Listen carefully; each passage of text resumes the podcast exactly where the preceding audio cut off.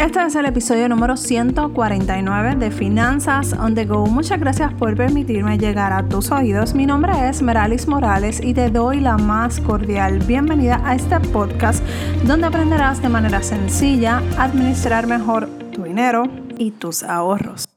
Y en el día de hoy, martes financiero, quiero que hablemos de lo que está pasando alrededor del mundo sobre el coronavirus. Y no, tranquilo, yo no te voy a estar hablando sobre las mismas noticias que quizás ya te las sabes de memoria y estás cansada o estás cansado de seguir escuchando esta esta dinámica de que se queden en sus casas y la, la, la.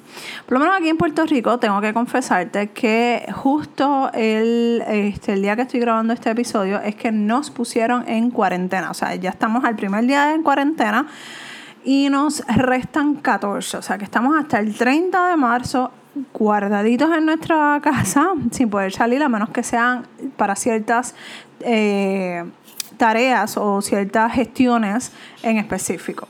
Pero yo lo que quiero que hablemos es que veas la importancia de tú guardar dinero para estos días. La realidad es que eh, si tú me hubieses dicho que en enero de 2020 y vamos a pasar por todas las situaciones que hemos vivido aquí, por lo menos aquí en Puerto Rico, terremoto, ahora esto del coronavirus, este, tener un gobierno tan nefasto que nos ha afectado nuestro bolsillo, nuestra paz mental, nuestras situaciones del día a día. Yo creo que no te lo hubiésemos creído. O sea, tú le hubieses dicho todo esto a los puertorriqueños, a todo lo que nos íbamos a estar enfrentando estos primeros meses del año, probablemente se te hubiese echado en la a reír en la cara y yo hubiese sido una de ellas. La realidad es que no es fácil todo lo que estamos viviendo pero como latinos, como puertorriqueños, nosotros somos eh, bastante fuertes para seguir enfrentándonos a lo, que, a lo que se pueda presentar.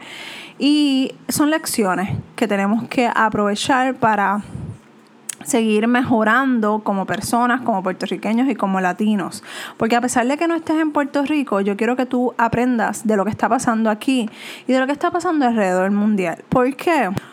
Porque probablemente estás escuchándome de Estados Unidos que todavía no ha activado la cuarentena o de algún país eh, latinoamérico, latinoamericano, este, un país hermano que, que sí esté pasando por la situación, pero no quizás no han activado en tu área, en tu en, donde tú vives, la cuarentena. Recuerda que Puerto Rico somos súper minúsculos comparados con muchos países de Latinoamérica y obviamente de Estados Unidos. Así que eh, es bien importante que tengas en cuenta que todo lo que está pasando aquí en Puerto Rico te puede pasar a ti en donde quiera que te encuentres, en el país en el que vivas.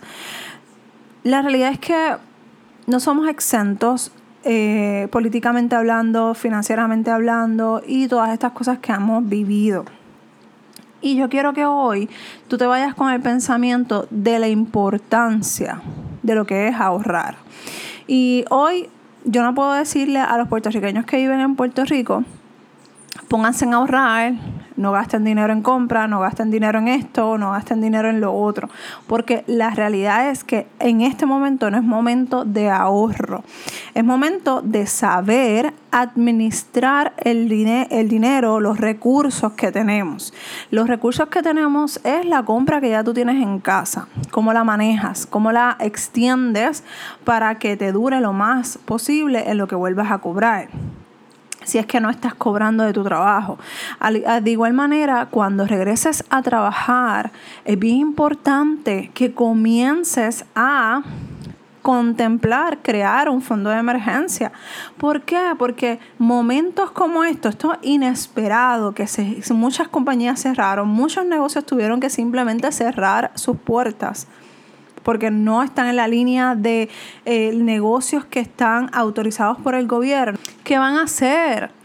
¿Qué van a hacer esas familias para seguir trabajando con sus finanzas, para seguir brindándole los servicios esenciales, los servicios básicos para que su familia pueda seguir eh, subsistiendo sin ningún tipo de problema. Ahora tenemos los niños en las casas porque obviamente al cerrar todo, cierran las escuelas, cierran los cuidos. Entonces eso conlleva a que tenemos que quizás seguir pagando el colegio. Quizás, bueno, quizás no, pero tienes que proveerle comida a tus hijos que van a estar básicamente como si estuvieran de vacaciones en casa. O sea, como si estuvieran de verano. Que en verano, pues se supone que ya tú te vayas preparando o tienes un campamento o, sabes cuánto tienes que gastar en ese periodo de tiempo o deberías saberlo. Entonces, todas estas cosas que no anticipamos porque no nos preparamos o no pensamos que puedan ser posibles eh, que pasen, nos está pasando en nuestras caras. Entonces, yo necesito que tan pronto ahora que estamos en cuarentena, si tú estás en Puerto Rico o en el país que te encuentres, si estás en una cuarentena, yo necesito que tú aproveches el tiempo que estás encerrada en casa o encerrado en casa con tu familia y saques tiempo para hablar, para eh, que lleguen a acuerdos de lo que está pasando con tus finanzas personales. No, no, todo va a ser películas, no todo debería de ser eh, tratar de buscar un entretenimiento.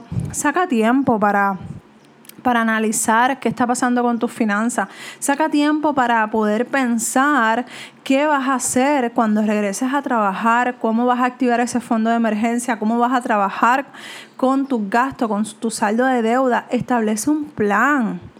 Ahora mismo yo regalo un checklist financiero. Bájalo, búscalo en mis páginas. Además, te lo voy a dejar en las notas del programa para que lo puedas acceder y puedas empezar por ese plan, eh, ese checklist y te sientas con tu esposa o te sientes con tu esposo y lo dialoguen.